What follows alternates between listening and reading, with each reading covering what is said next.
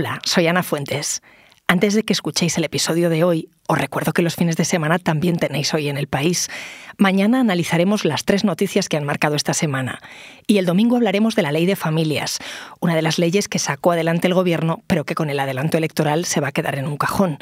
Todavía se estaban negociando algunos aspectos, como que pudieran ampliarse los permisos para las madres solteras. Eso sigue pendiente, y en ese sentido las madres que crían solas tienen que pelear más incluso en los tribunales. ¿Te esperabas que la jueza te diese la razón? Pues, a ver, la verdad que yo considero que mi sentencia es súper valiente. Porque yo recuerdo que mi hermana dio a luz un par de años antes que yo y mi cuñado tuvo tres días. Que, que, eso ha, sido una, una conquista ¿no? de, de, derechos sociales, sobre todo hacia el menor, ¿no?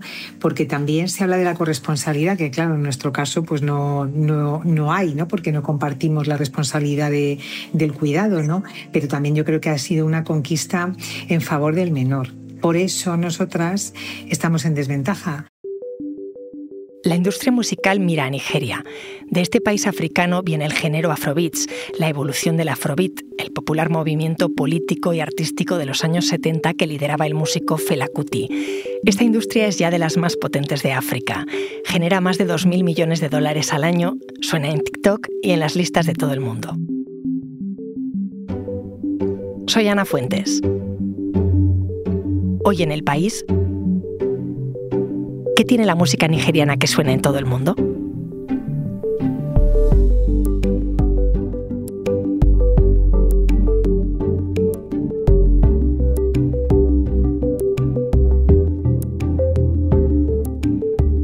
Lucía, ¿qué tal? Muy bien, Ana. Hola.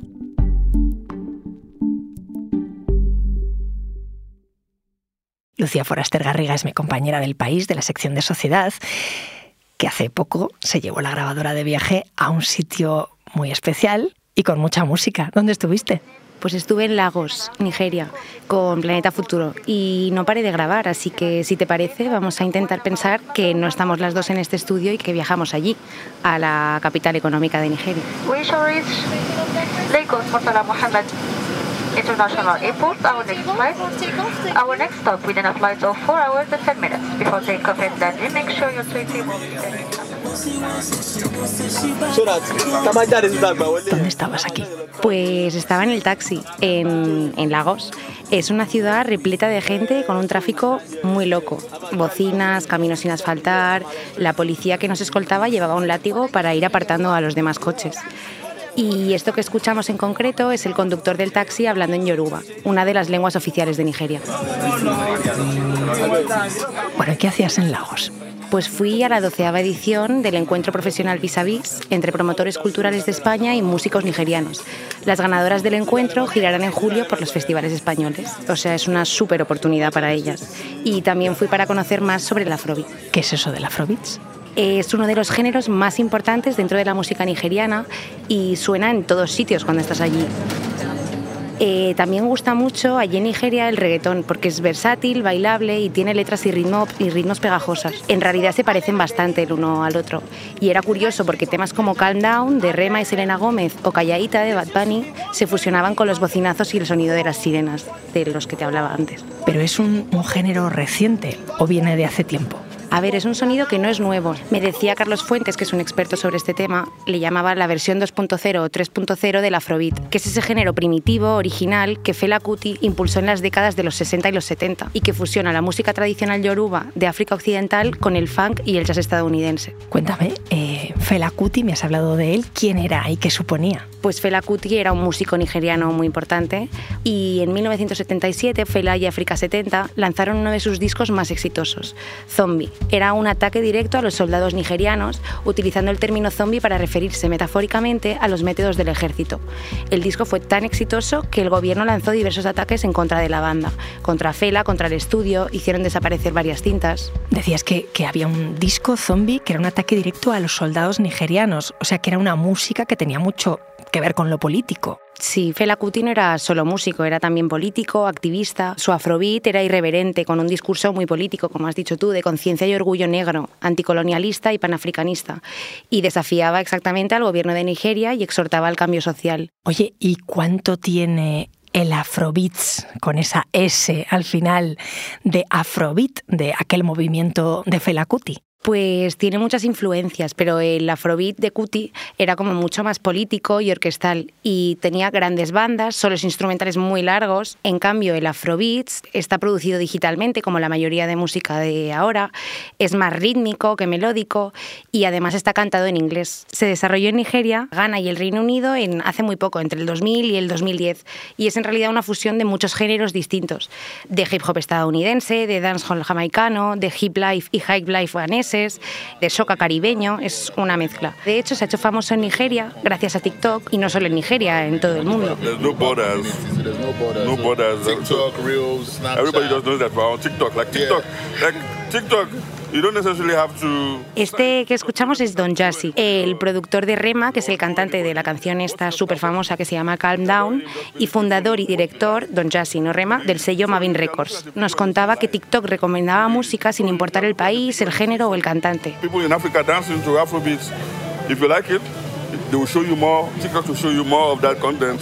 no tienes que conocerlos. Si te gusta, pues TikTok te recomendará más música como esta. Y eso es un poco por lo que ha triunfado el Afrobeat. O sea que al final el algoritmo les beneficia, ¿no? Exacto, sí.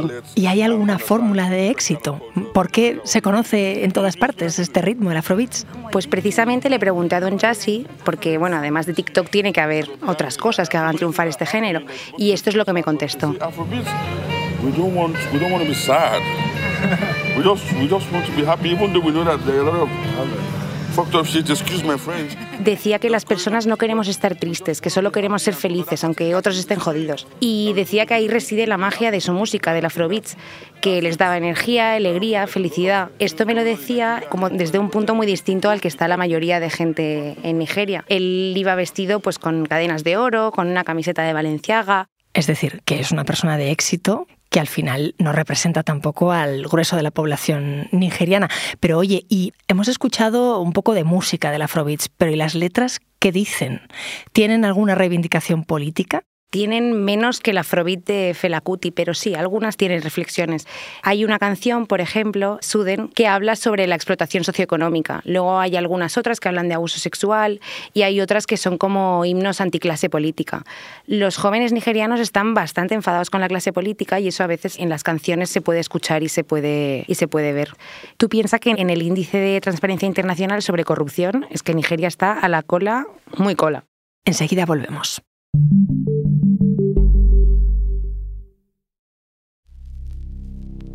Iba a preguntar justamente cómo es la situación de Nigeria ahora mismo, aparte del sector musical. ¿Qué viste tú en ese viaje? Pues cuando yo estuve allí había un problema muy grande, muy importante con la escasez de efectivo. En los cajeros había unas colas larguísimas para conseguir billetes y la gente no los estaba consiguiendo en realidad. Y luego también había mucha cola en las gasolineras. O sea, las filas de coches se salían de los recintos. Es la primera potencia petrolera de África, pero es también el país con más pobres de todo el planeta. Sus habitantes son 213 millones y la mayoría son pobres. Y aún así, la industria musical es de las más fuertes. Sí, genera 2.000 millones de dólares, que son 1.850 millones de euros de ingresos al año, y tiene más de 30 millones de oyentes mensuales.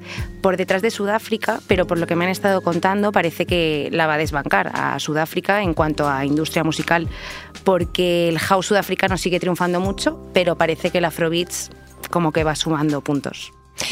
Oye, tras haber vuelto de ese viaje, ¿con qué artista te quedas? Pues mira, yo en el evento me flipó una chica que se llama Ruth Mahogany, me parece que se pronuncia así, y estaba acompañada de su banda, que también era súper guay, formada por batería, bajo, teclados, saxo, bailarines, era una banda completa. Esta chica eh, comenzó como poeta de la palabra hablada, ella se llamaba así, pero poco a poco empezó a fusionar la música con la poesía y otros elementos de hip hop, y sus canciones son súper reivindicativas. La primera que tocaron era dedicada a las niñas de Chibuk, que son las 200 y pico niñas que secuestró el grupo terrorista Boko Haram en 2014. Pues si te parece, con Ruth Mahogany terminamos. Gracias, Lucía. Gracias a ti, Ana.